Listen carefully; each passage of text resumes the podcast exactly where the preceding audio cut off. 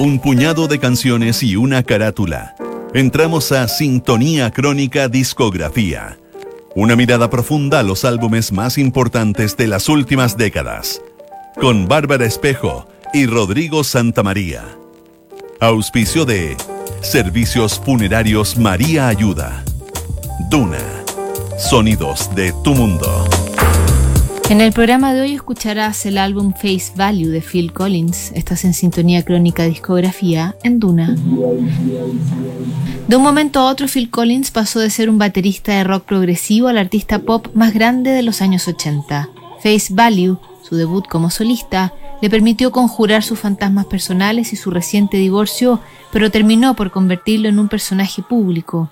Tras haber compuesto parte del catálogo esencial de una década junto a Genesis y en solitario, la sobreexposición le pasaría la cuenta a Phil Collins.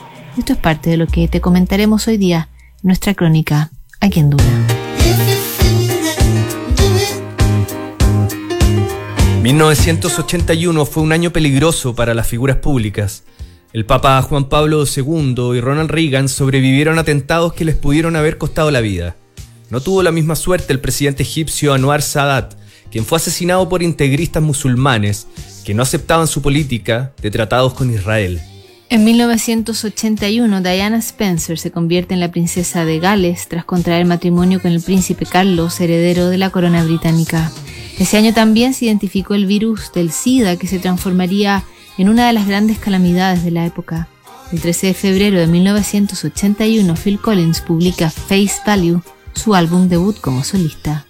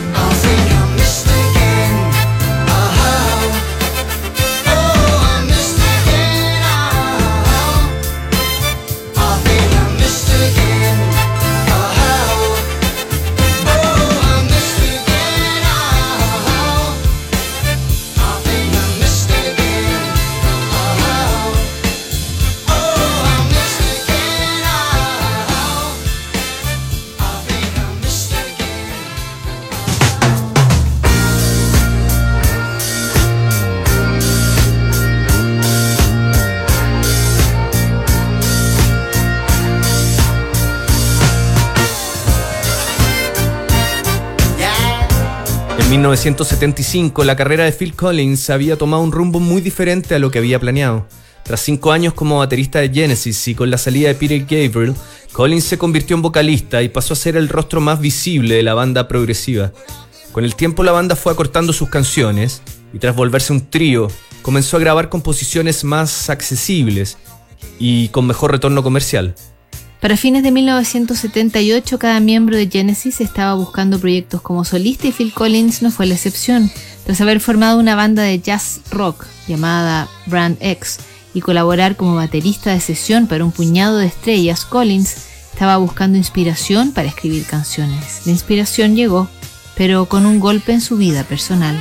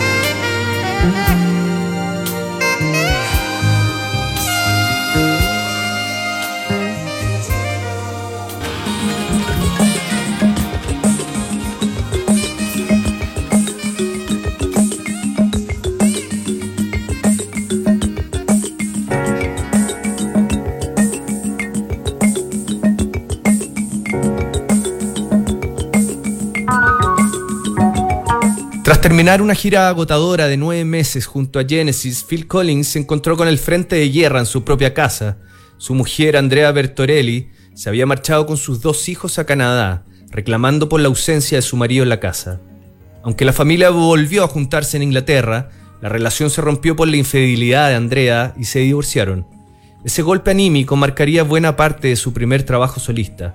Encerrado en su dormitorio, Phil Collins armó un estudio con piano, teclado, batería, una máquina de ritmos Roland y una grabadora de ocho pistas. Con ese arsenal, la escritura comenzó a fluir y el baterista armó unos demos que le parecieron bastante buenos. El paso siguiente fue en estudios de Londres y Los Ángeles, donde se grabaron los arreglos y las colaboraciones de artistas como Eric Clapton y Steven Bishop.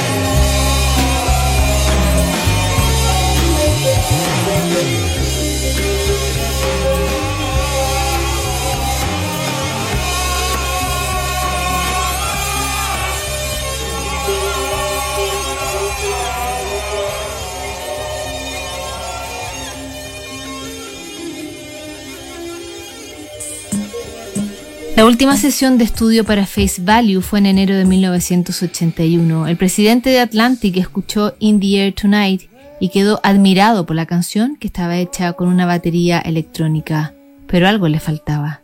Mi batería no aparecería hasta el final de la canción, pero Ahmed no lo sabía. Él me sugirió que tenía que ir antes, así que la incorporé en la nueva mezcla y de ahí salió el single.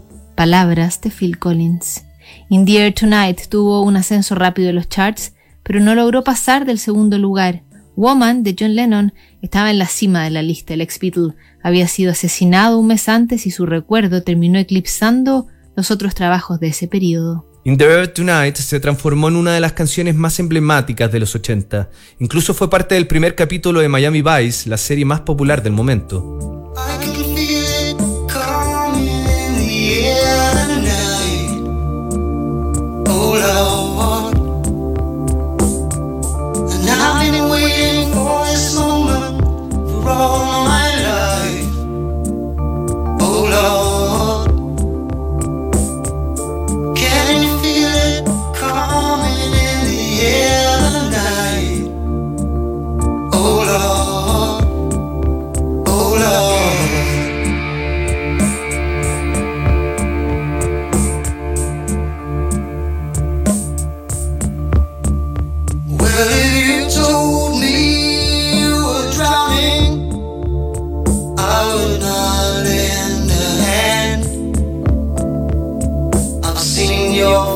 space.